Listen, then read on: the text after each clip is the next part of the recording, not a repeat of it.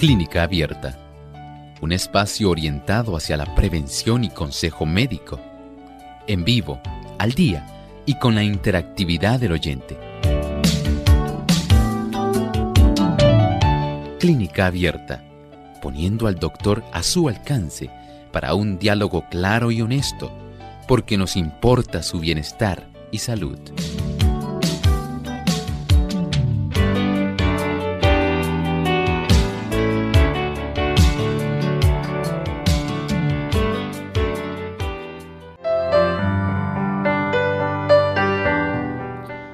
Saludo muy especial a nuestros amigos de Clínica Abierta. Nos sentimos contentos nuevamente de tener esta oportunidad para escuchar sus consultas. Así que les invitamos en este programa a participar llamando a nuestras líneas telefónicas. En Puerto Rico localmente es el 787-303-0101. Para los Estados Unidos el 1866 920 9765. Para llamadas internacionales libre de cargos, el 787 como código de entrada 282-5990 y 763-7100. También usted puede participar escribiendo su consulta a través de nuestra página web www.radiosol.org. En vivo a través del chat durante esta hora puede hacer su consulta.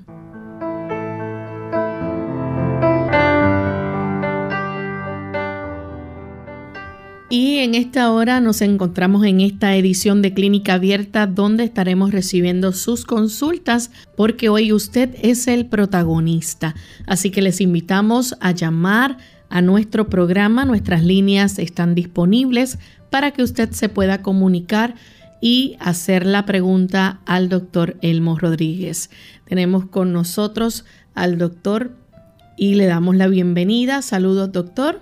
Hoy se enlaza y estamos agradecidos al Señor por esta bendición.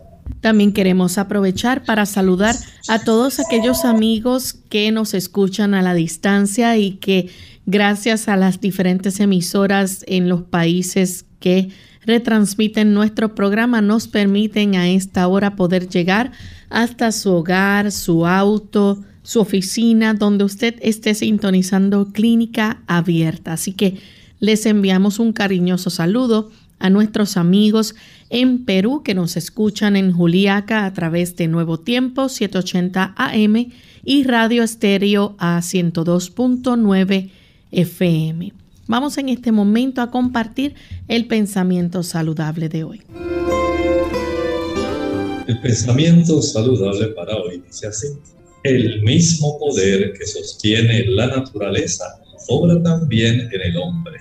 Las mismas grandes leyes que guían igualmente a la estrella y al átomo rigen la vida humana las leyes que gobiernan la acción del corazón para regular la salida de la corriente de vida al cuerpo son las leyes de la poderosa inteligencia que tiene jurisdicción sobre el alma. De Dios procede toda la vida. Notemos cómo hay solamente una fuente de la vida, Dios. No somos producto de la casualidad, no somos producto de la evolución somos productos de la intervención directa de la mano de Dios en la creación suya y mía. De ahí procede nuestra vida. Nosotros somos de Dios y Él tiene sobre nosotros una jurisdicción que es sumamente especial y asombrosa, porque es nuestro Padre amante, es nuestro Rey, es nuestro Creador, nuestro sustentador. Y por supuesto, en el universo todo se rige por leyes. Hay leyes para todo lo que tiene que ver con el aspecto del mundo material, pero también hay leyes para el mundo espiritual y leyes para el mundo físico, como nuestra salud. Hay leyes que nosotros debemos conocer que rigen nuestra salud y hemos hablado de ellas. Ocho leyes sencillas hay 10 leyes que rigen el aspecto moral, pero hay ocho leyes que rigen nuestro aspecto saludable. Y ahí hablamos de lo primero, la confianza en el poder de Dios. Dios es el que permite que nuestra salud sea conservada y que los mecanismos que tienen que fluir para poder arreglar aquello que esté descompuesto o averiado en nuestro cuerpo, Él es el que hace que funcione. También debemos entender que para Él poder obrar, nosotros tenemos que apartarnos de aquellos tipos de prácticas o alimentos que pudieran ser perjudiciales para nosotros. Por ejemplo, el uso de cocaína, heroína, marihuana, crack, el tabaco, el alcohol, el café. El adoptar tipos de costumbres que sean saludables. ¿Qué costumbres? Pues una alimentación saludable. Esa alimentación debe ayudar en los procesos de reparación de nuestro cuerpo. Debemos adoptar también un buen hábito, el consumir una buena cantidad de agua. El agua ayuda para que nuestro cuerpo funcione de una manera suave y adecuada. También debemos comprender que además de la nutrición y el agua, tenemos que descansar. No hay sustituto para el descanso. El descanso es básicamente la oportunidad que tiene nuestro cuerpo para hacer los procesos de reparación. También hay otra ley que dice que necesitamos ejercitarnos cada día. Tenemos que mover la sangre de una manera activa, de tal manera que puedan llevar los nutrimentos y sacar los desechos. La otra ley dice que debemos respirar aire puro. El aire puro junto con la glucosa constituyen básicamente la forma más económica y eficiente de nosotros poder tener energía. Y debemos exponernos al sol el sol es imprescindible para que se puedan realizar en nosotros una multiplicidad de funciones, todas ellas dependientes de nuestra exposición al sol, principalmente la síntesis de la prohormona vitamina D y tantas funciones que tiene tan importantes en diversos ámbitos de nuestro cuerpo. Esas ocho leyes son las que garantizan que usted y yo podamos tener una buena salud y son parte de aquella implementación que Dios ha dispuesto para que nosotros podamos reconocer que Dios tiene jurisdicción sobre nuestro cuerpo. Y con esto en mente entonces vamos a dar inicio a las consultas de nuestros amigos oyentes. Ya tenemos lista la primera llamada, la hace María ella se comunica de la República Dominicana. Adelante, María. Buen día, buen día a todos y bendiciones por su programa. Eh, yo quería preguntar al doctor qué opina, o sea, qué opina él de las vacunas, primero. Eh, segundo, eh, yo tengo una pequeña hemorroide y empezó siendo como una bichuela, ahora está como una lenteja, o sea, pero todavía está dura. ¿Qué yo puedo hacer para mejorarla? Y algún té para yo dormir porque no estoy durmiendo muy bien. Una botella que me dijo a alguien, un té muy bueno, y yo no lo oí porque estaba lejos del teléfono. Cómo no, con mucho gusto le contestamos lo que fue su primera petición, saber en relación al uso de las vacunas. Sabe que la administración de las vacunas, eh, entiendo que lo que usted me quiere preguntar es en relación a las que se está administrando actualmente en diversos países en relación a ayudar ¿verdad? del cuerpo, una herramienta para facilitar el proceso que tenemos múltiples de poder combatir al COVID. Bueno, en realidad es un asunto muy personal, cada persona tiene que decidir porque cada persona tiene una situación muy peculiar por ejemplo, hay personas que padecen de hipertensión arterial, que son diabéticos, hay otros que son obesos, hay otras personas que tienen trastornos del sistema inmunológico, otros tienen trastornos del sistema respiratorio.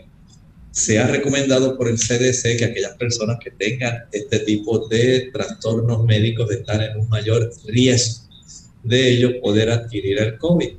Pero entendemos que cada persona pues tiene que tomar sus decisiones Sí, puedo decir que las personas, algunas que se las han eh, administrado, ustedes han escuchado cómo han tenido diversas reacciones Hay otros que no han tenido reacciones y pues prácticamente no han tenido ningún problema, pero otros sí.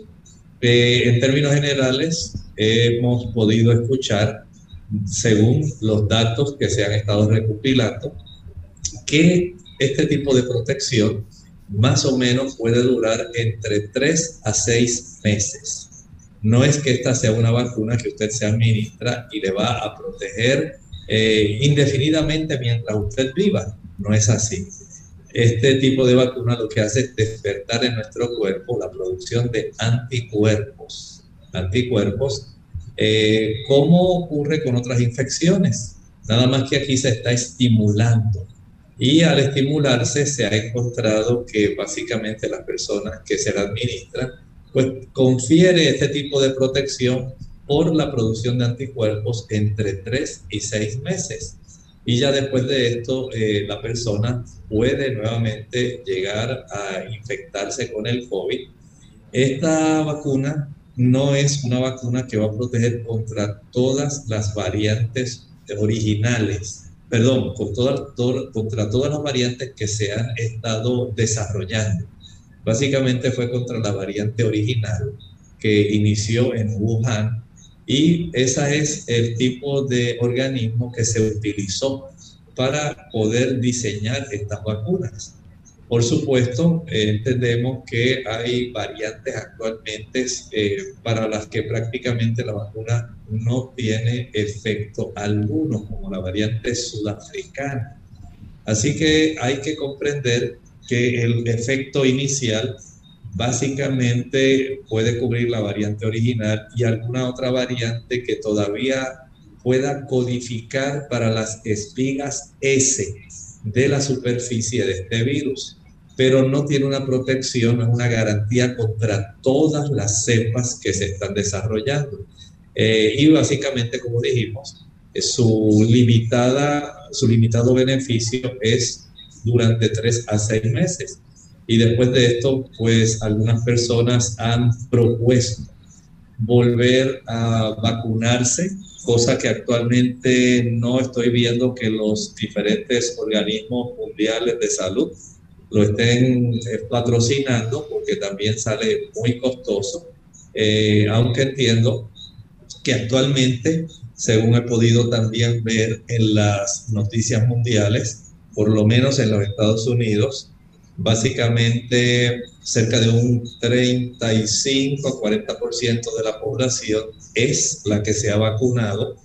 Y eh, esto pues podemos comprender que hay ciertas preocupaciones en relación a lo que se ha ventilado, los efectos que se han desarrollado, aunque afortunadamente muchas personas no han tenido ningún tipo de malestar ni efectos adversos pero las personas generalmente se resienten y se ponen recelosas cuando salen a la luz pública efectos adversos que sí son preocupantes y que han prácticamente sacado en este momento de Europa el uso, por ejemplo, de la vacuna de AstraZeneca. Así que eh, son cosas que nos dicen a nosotros que nosotros antes de tomar una decisión, que puede ser a favor o puede ser en contra, usted primero se informe. Eso es lo más básico que usted debe hacer. Y de acuerdo a su necesidad, de acuerdo a la información que usted compile, entonces usted toma personalmente su decisión.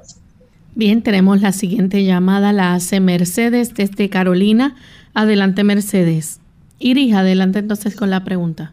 Sí, quería saber qué es bueno para un espuelón que está doliendo mucho, mucho. Si eso se opera o si hay algo que pueda hacer para controlar un poco el dolor. Gracias. Gracias. Este tipo de situación que usted nos está planteando ocurre más en las personas que tienen sobrepeso. El sobrepeso facilita que usted distribuya una mayor cantidad de peso sobre nuestros talones. Cada talón básicamente se constituye en el anclaje principal sobre el cual reposa nuestro cuerpo. Y cuando usted está sobrepeso, el talón lo va a sentir. se va a inflamar alrededor de nuestros huesos. Hay un tipo de membrana bien delgadita que se llama peri alrededor, peri osteo, alrededor del hueso. Y ese tipo de membrana, cuando usted está sobrepeso, se inflama.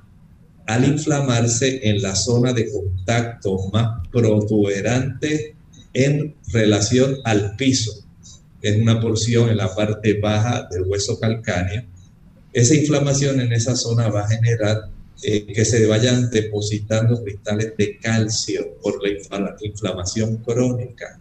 Y mientras más peso gane, por supuesto, más va a irritar y a estimular el desarrollo de este espolón. Una vez esto se desarrolla, puede resultar a veces difícil erradicar, pero he visto personas que se le alivia y se le desaparece. No puedo decir que a todo el mundo le ocurra, pero trate este remedio.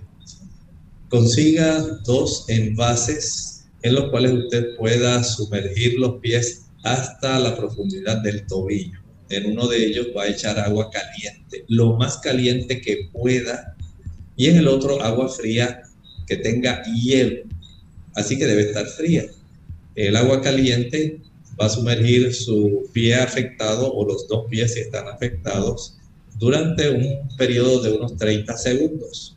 De ahí la saca esos a los dos pies y los va a sumergir en el agua fría durante unos 10 segundos. Regresamos al agua caliente 30 segundos, al agua fría 10 segundos, al agua caliente 30 segundos, al agua fría 10 segundos, unas 20 veces. Eso, aunque parece mucho, en realidad lo va a hacer muy rápido, tal vez como unos 12, 15 minutos.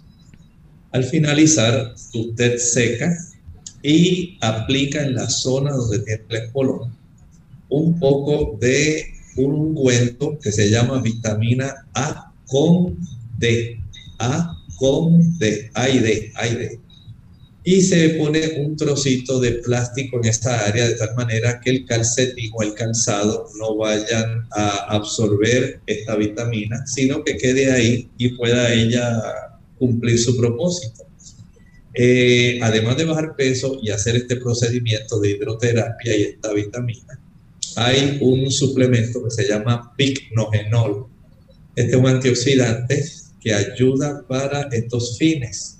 Y como les repito, hay personas que han visto desaparecerlos, hay otros que han visto que se les reduce mucho la inflamación y el dolor, pero hay otros que prácticamente no les hace nada vea si al usted bajar peso y hacer este tipo de factores que le he mencionado, usted es de las afortunadas que nota la desaparición de su problema. Bien, vamos en este momento a nuestra primera pausa y al regreso continuaremos entonces recibiendo más de sus llamadas.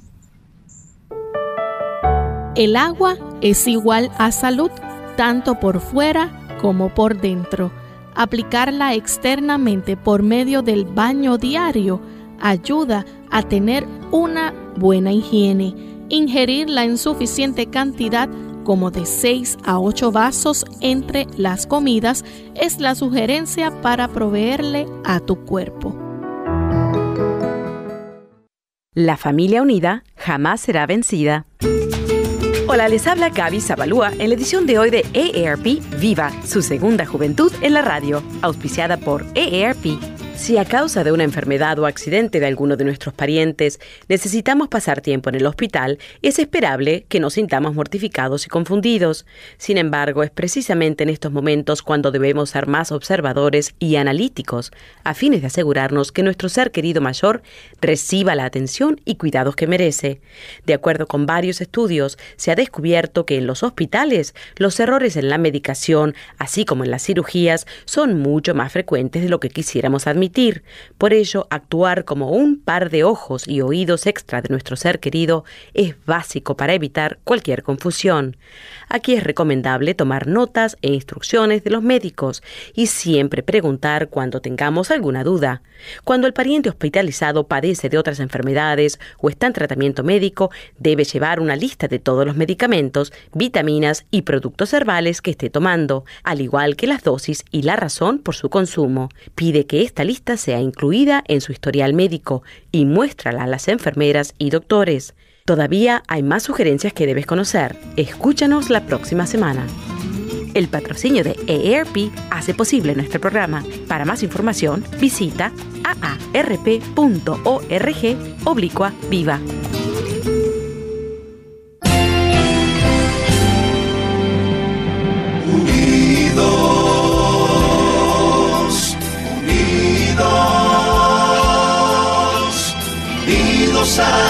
Cielo, siempre unidos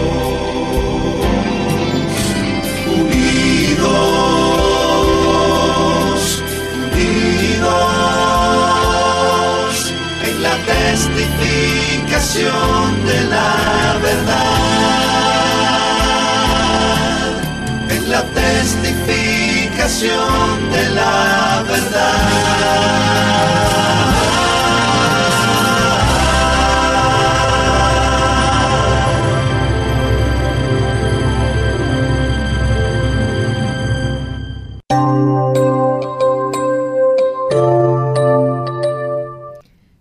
Estamos de vuelta en Clínica Abierta, amigos, y continuamos recibiendo sus llamadas con sus preguntas. En esta ocasión tenemos en línea telefónica a Mercedes. Ella nos llama desde Carolina. Adelante, Mercedes.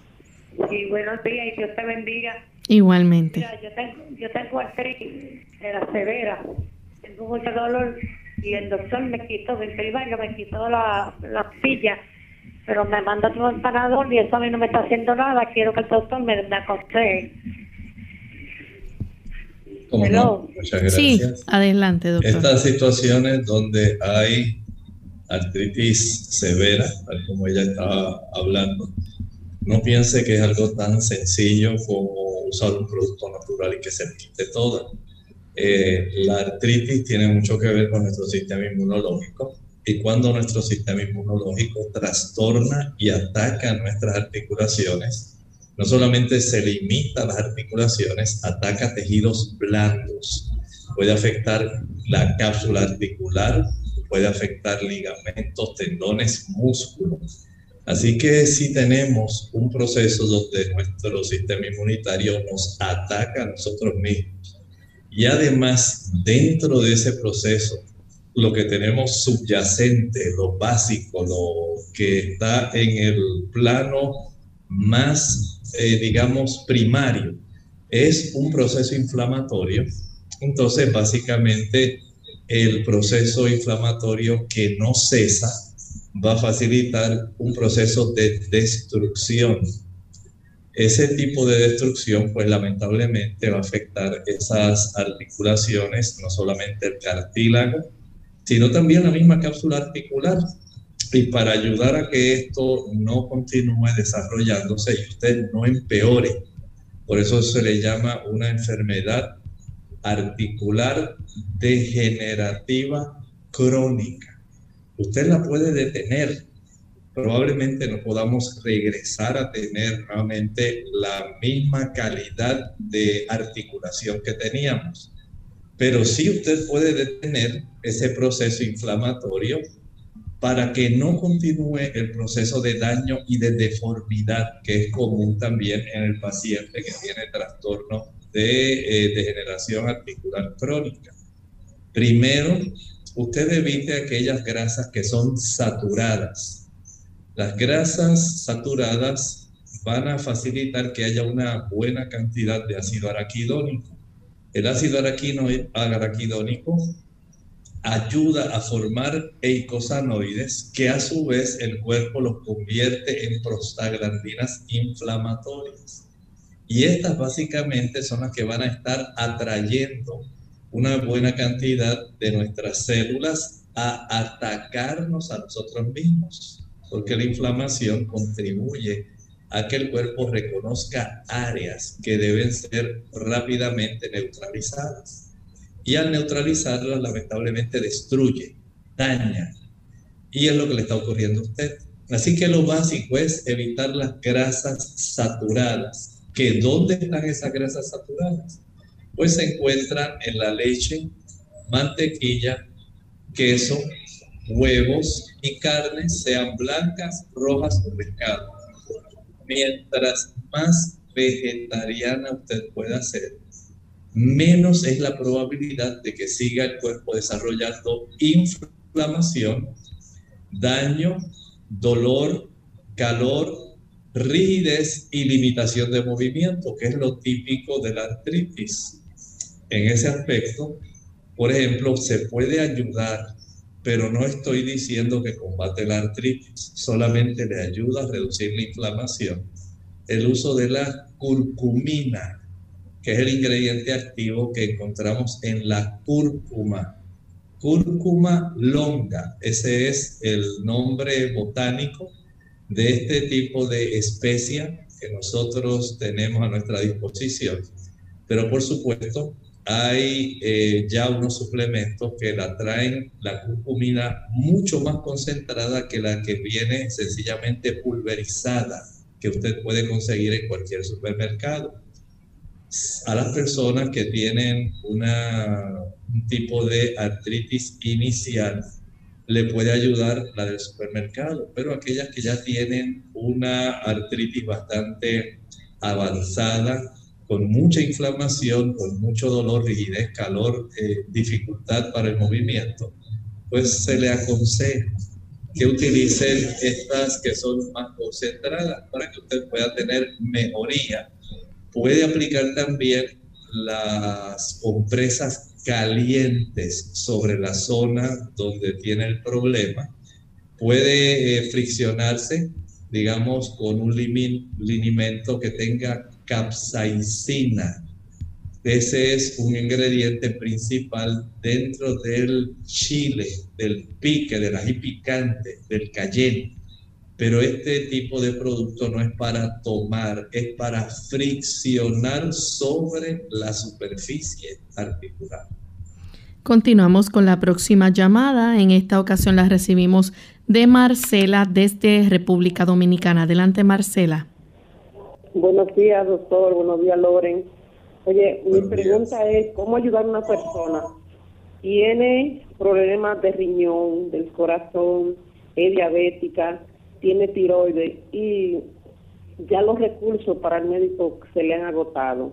Tiene muchos problemas de salud y, y aquí aunque él es sitio público, pero le cuesta mucho. ¿Cómo poder ayudar a esta persona con todos estos problemas que tiene? Hipertensa, riñón, diabética y, el corazón.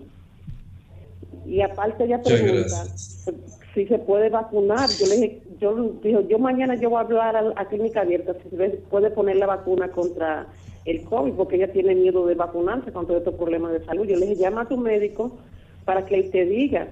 yo le, yo le aseguré ayer que yo iba a conversar con, con ustedes hoy en clínica abierta. Muy bien. Bien, tal como usted me preguntó, la primera pregunta que hizo fue cómo se le puede ayudar a la persona con todas estas condiciones.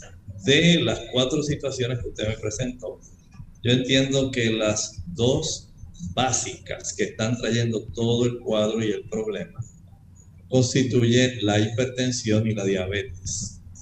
Todo el problema de daño eh, en su corazón, en sus riñones, básicamente provienen de esas dos. Así que si atendemos con bastante puntualidad este tipo de situación donde se exija un control estricto de su presión arterial y un control estricto de su glucosa sanguínea, esa es la mejor forma como le podemos ayudar.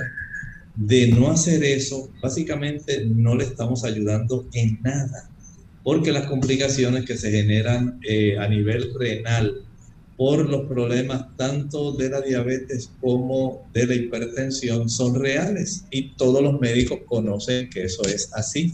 No se puede negar que eso es un trastorno muy básico. Los problemas que se van a generar a nivel cardíaco, en las arterias coronarias y en el, eh, digamos, en el aspecto general cardiovascular, eh, con el desarrollo de ateroma, los depósitos de colesterol, eh, la inflamación en la parte interna de las arterias que va a facilitar mucho trastorno cardiovascular. Todo esto sencillamente no se puede pasar por alto porque en realidad el aspecto básico es una presión que ha estado por mucho tiempo descontrolada y por una glucosa que ha estado por mucho tiempo descontrolada.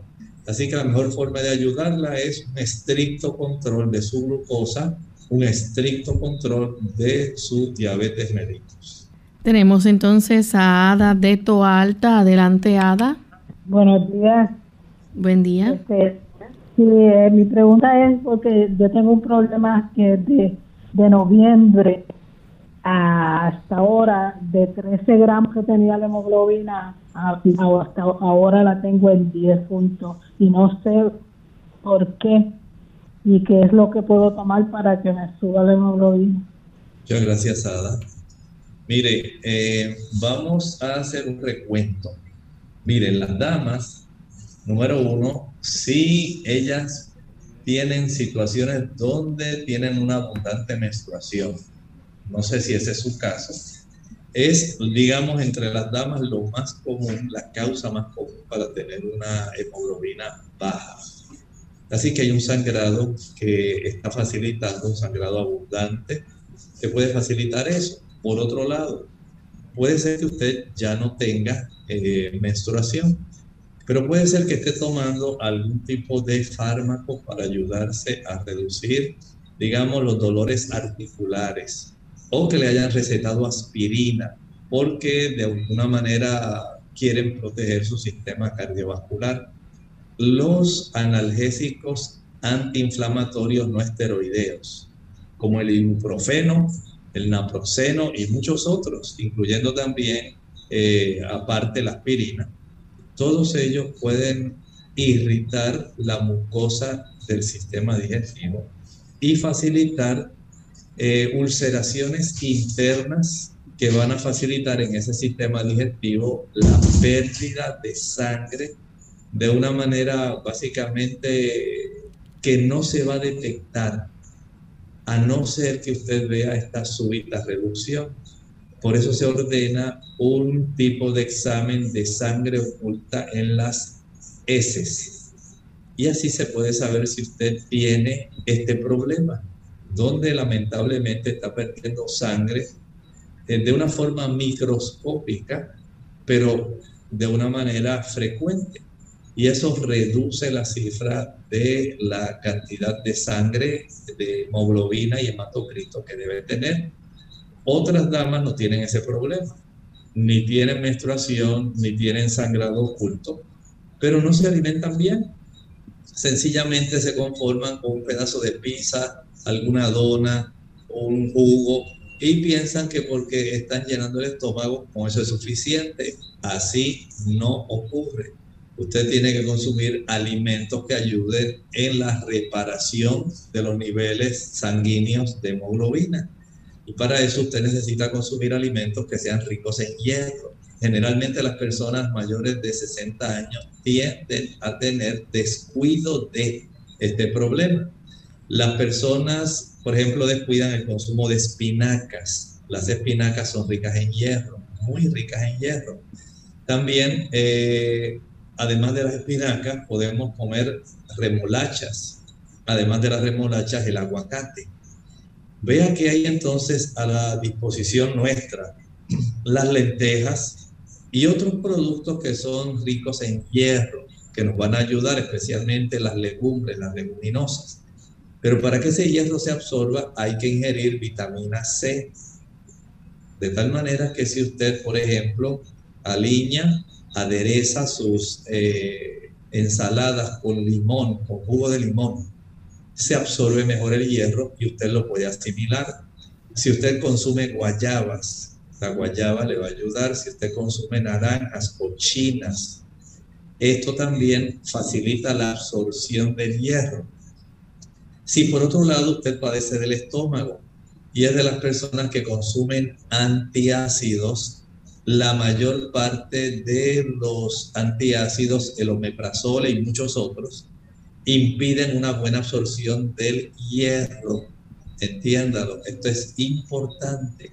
Si usted no tiene también una buena producción del factor intrínseco para la absorción de la vitamina B12, usted va a tener anemia si no hay una buena provisión de ácido fólico, de vitamina B12 y de hierro, es muy probable que usted padezca de anemia. Fíjese cuántas cosas pueden estar interfiriendo para que usted eh, pueda tener anemia y usted puede revertirlas.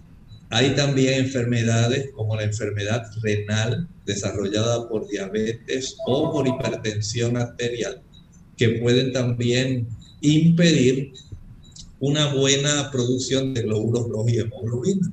Entonces piense en esto, corrija lo que hay que corregir porque estoy seguro que usted puede mejorar.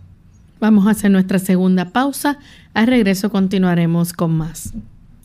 Dolor de rodillas.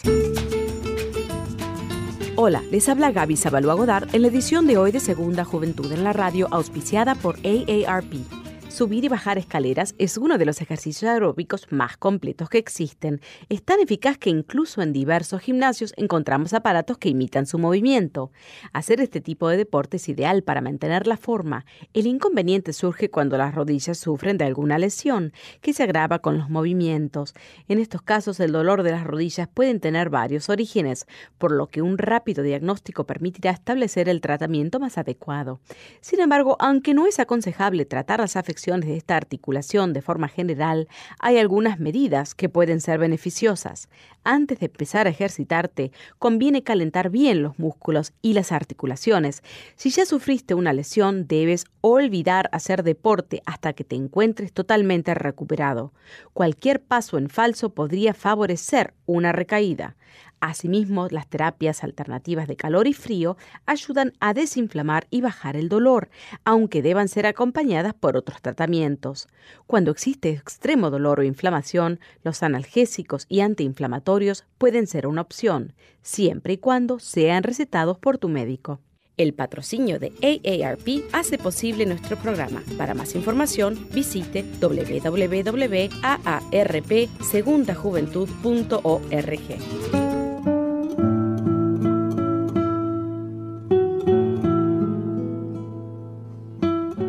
El logro es ante todo el producto de la constante elevación de nuestras aspiraciones y expectativas.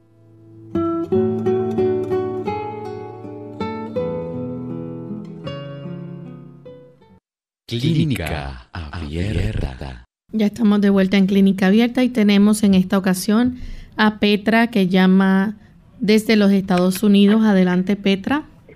Sí, buenos días, bendiciones. Yo le estoy llamando para preguntarle al doctor, ¿para qué sirve este medicamento? Se llama metilprednisone. Se escribe metil, metilprednisolone de 4 miligramos y qué efecto secundario puede tener. Gracias, le escucho por la radio. Dios le bendiga. El corticosteroide es muy potente, es muy poderoso este tipo de producto no lo debe utilizar si no hay una indicación médica. Hay ocasiones cuando, por ejemplo, hay trastornos eh, que son autoinmunes, en los cuales se indica, pero también hay trastornos autoinmunes en los que no se puede utilizar. Hay condiciones respiratorias en los cuales se indica hay también ciertas condiciones hematológicas de la sangre que pueden ser útiles y desde el punto de vista general eh, es una, una gran arma que está a la disposición solamente por indicación médica. De tal manera que usted, si el médico se lo recetó a usted, no es porque le fue bien a otra persona y usted lo quiere utilizar porque aquella le fue de maravilla. Usted tiene que saber si esa dosis es adecuada para usted, si es preferible que use 2 miligramos en lugar de los 4, ¿cómo usted va a dejar de usar ese producto si se lo recetaron en tabletas? O sea, e, esto tiene su forma de utilizarse, como le digo, es muy potente, muy útil, muy poderosa, pero tiene que saber cómo se usa. Y el médico que se la recetó es el que le debe decir en este momento de acuerdo a la condición y los hallazgos que él hizo, cómo es que usted la puede utilizar, cuándo va a dejar de utilizarla y hasta qué dosis va a continuar usando. Tenemos entonces a Nelly que llama desde, bueno, se nos cayó Nelly, así que vamos entonces con González de San Juan, Puerto Rico. Adelante, González. Sí, buen día y gracias. Mire, no todos los días, pero a menudo me sorprende un incaso, mayormente en el dedo corto del pie derecho, algunas veces en la planta el pie, que duele, me saca un grito porque me sorprende y me duele. Eh, ese, esos incasos, ¿verdad? ¿A qué se deben? ¿Qué los causa? ¿Y, de qué se trata? Gracias. Muchas gracias, señor González. Le sugiero que vaya a su médico de cabecera y él le haga una inspección palpando esa zona de su pie. Y si fuera necesario, una radiografía de su pie pudiera ser revelador.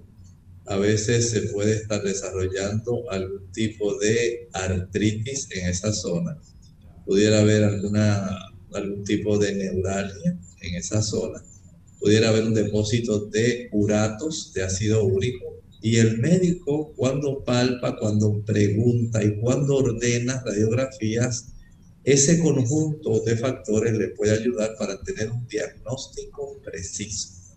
Tenemos entonces la primera consulta a través del chat. Luis de Venezuela dice que a veces tiene fuertes dolores en la cabeza, en la parte de encima de la nuca. ¿Qué le puede aconsejar? Bueno, le aconsejo Luis que primero vaya a su médico. Hay que palpar la nuca, saber si lo que hay son contracturas, espasmos musculares de los trapecios en esa área o de los músculos que son paravertebrales. Es muy importante saber eh, si esto está ocurriendo algunas personas pueden tener también algunos trastornos de compresión en, la, en esa área, en la zona cervical, a consecuencia de problemas con los discos o algún tipo de compresión en raíces nerviosas en esa área.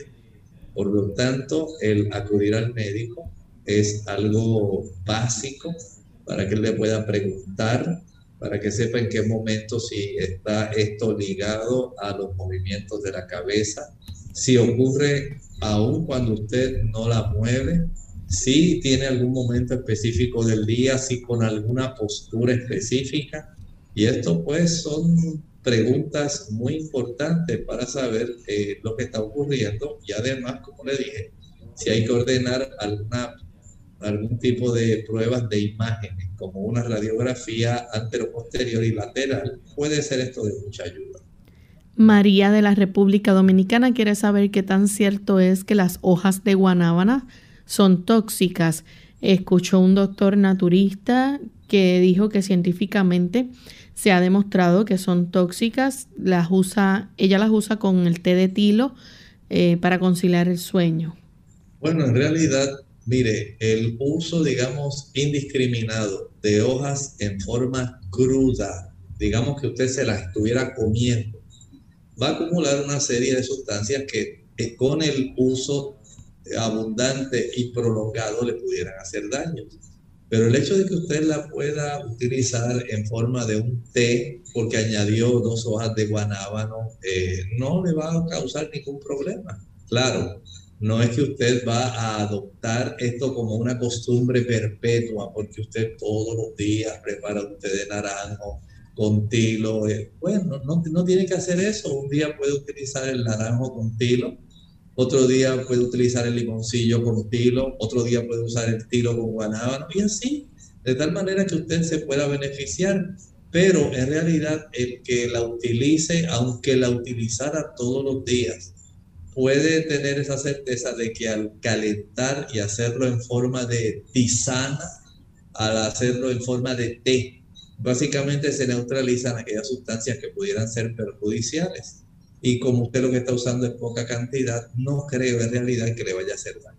La siguiente consulta la hace Marisol de México, 50 años, le sacaron el útero hace 5 años y ahora los ovarios tienen quistes hemorrágicos ¿Cuál sería la diferencia entre llegar a la menopausia y que te saquen los ovarios O sea, si llegas a la menopausia, igual ya no te hace falta los ovarios, pregunta ella. Bueno, básicamente sí, ya ella tiene 50 años, sería bueno si le preguntara a su mamá a qué edad ella dejó de tener su menstruación. Puede ser que sea muy cercana a esa edad. Ya a esa edad, básicamente, si eh, le extraen sus ovarios, le hacen la oforectomía, eh, básicamente se entra en un proceso muy parecido a la menopausia. Sería una menopausia postquirúrgica, menopausia posterior a la cirugía. Eh, en ese sentido, podemos decir que ya sus niveles estrogénicos van a reducirse muchísimo y al reducirse mucho, pues no va a tener ese estímulo donde pueda desarrollarse ya más hemorragia ya sea porque usted prefiera llegar hasta el momento de la menopausia o si es muy doloroso, muy incapacitante, le reduce mucho la cifra de su hemoglobina. Usted se ve muy mal y muy debilitada, entonces es probable que el médico, por virtud del cuadro clínico tan preocupante, le haya hecho esta recomendación. Pero sí, va a entrar, si se, la, se extrae sus ovarios, entra en una menopausia por consecuencia de una cirugía y va a tener básicamente ese tipo de trastornos vasomotores, calentones, calores, fogajes, eh, lo que le ocurre a todas las damas cuando ya entra en ese periodo, caída del cabello, va a tener dificultad eh, para mantener un sueño que sea constante durante la noche, va a notar arrugas, va a notar también que la piel comienza a perder su turgencia, mm, va a estar un poco más sensible, a veces se va a deprimir más, otra va a estar muy ansiosa.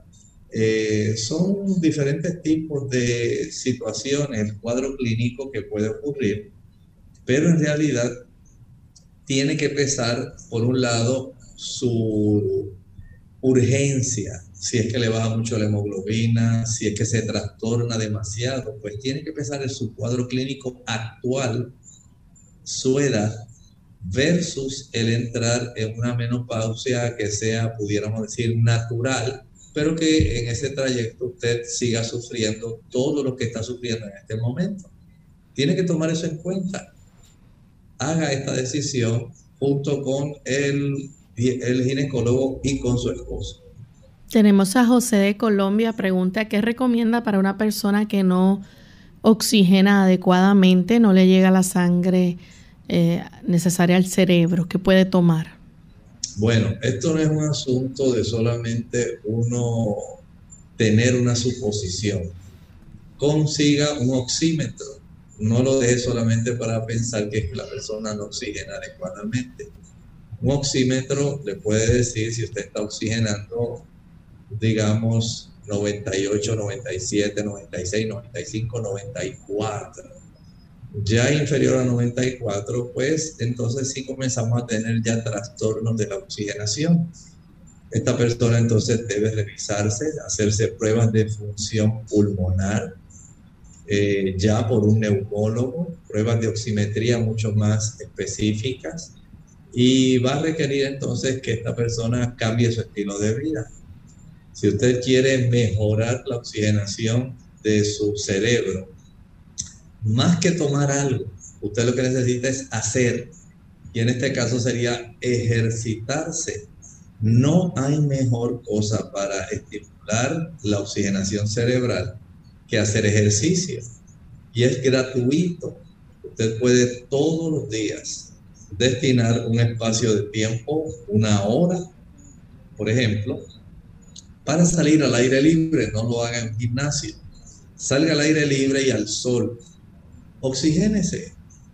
Eh, puede usted caminar, puede trotar, puede alternar el trote y la caminata, puede nadar, ir en bicicleta, saltar la cuerda, Usted puede hacer tantas cosas, pero hágalo por un periodo de tiempo que facilite el que ese ejercicio aeróbico le pueda ayudar para que usted oxigene su cerebro.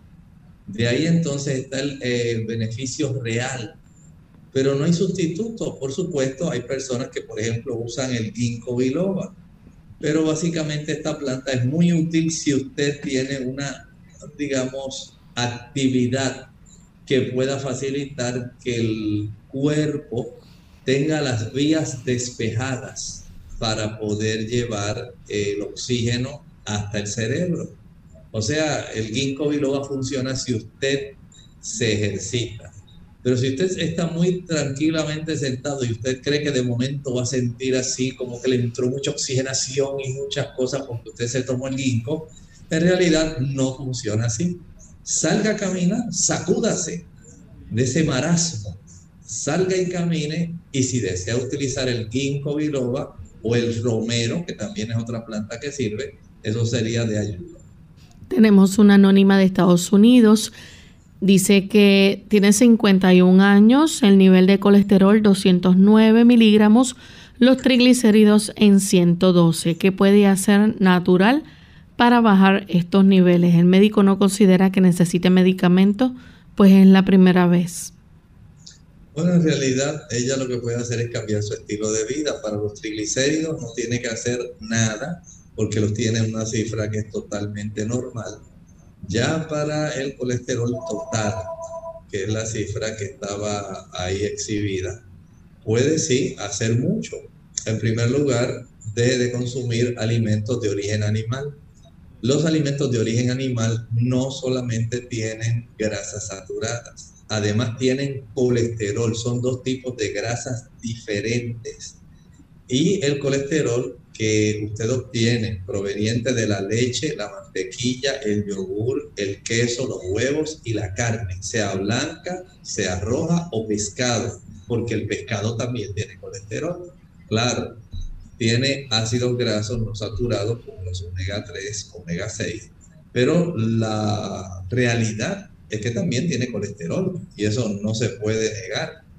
De tal forma que usted puede, al dejar de consumir los productos de origen animal, pues por supuesto va a tener una reducción en la cifra de su colesterol total. Puede también ayudarse reduciendo esa cifra de colesterol al ejercitarse. Practicar ejercicios que pueda usted realizar durante una hora al sol, al sol. Esto reduce el colesterol total, reduce también los las lipoproteínas de baja densidad que le llamamos el colesterol malo, LDL, también se reduce. Puede también tener el beneficio de reducirlo consumiendo rábanos, consumiendo berro, consumiendo garbanzos, consumiendo avena, afrecho de avena.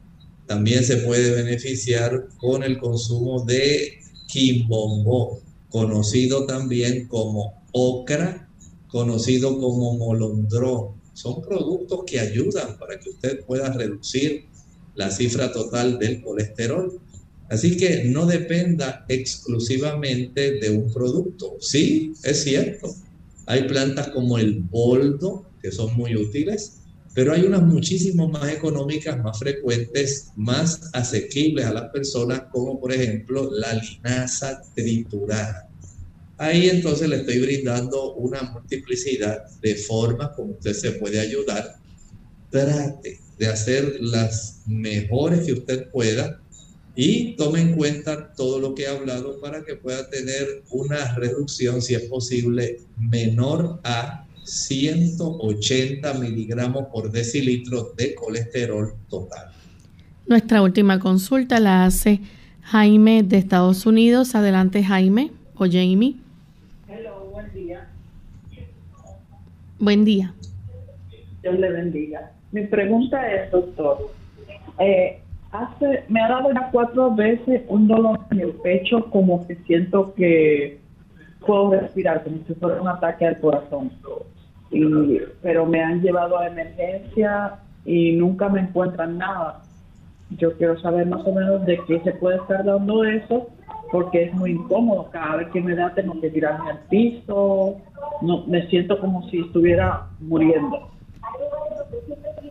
Muchas gracias. Mire, este problema. A veces eh, las personas pueden confundir algunos problemas que se dan en el área retroesternal. Ese es el hueso que usted tiene en el mismo medio del pecho. Detrás de ese hueso, básicamente está ascendiendo, digamos, la estructura que nosotros conocemos como esófago. El esófago se inflama, se irrita y en ocasiones puede también sufrir eh, unas irritaciones bastante frecuentes y fuertes al tener reflujo gastroesofágico. Tal vez a usted no se lo han diagnosticado, pero sería bueno que le revisaran, le hicieran una gastroscopía.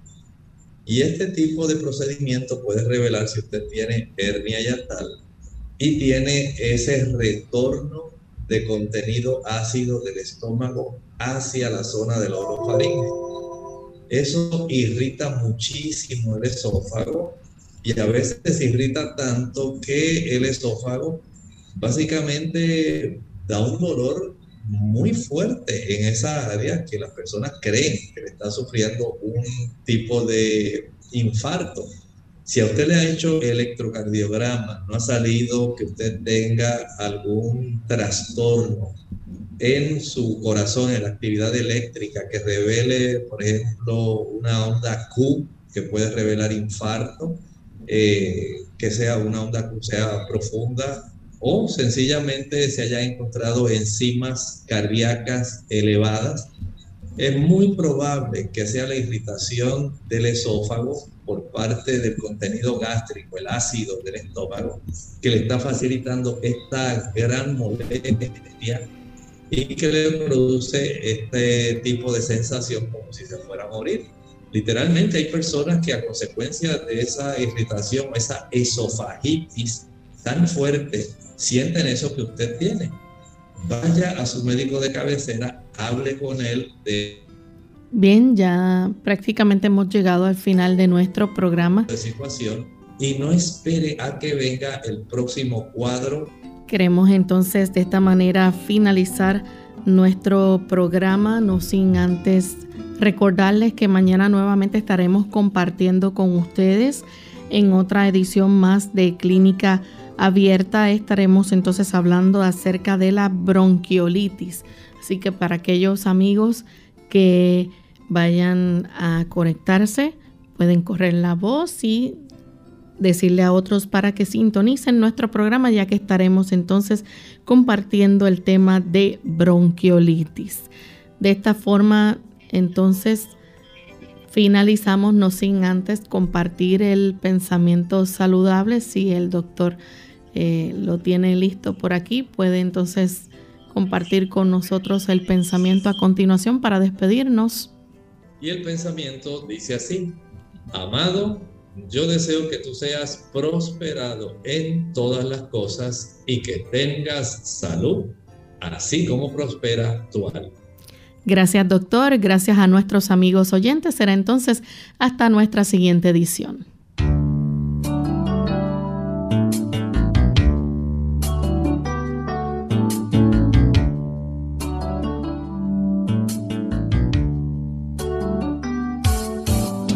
Clínica Abierta. No es nuestra intención sustituir el diagnóstico médico. Antes de poner en práctica cualquier consejo brindado en este programa, usted debe consultar con su médico. Hasta la próxima.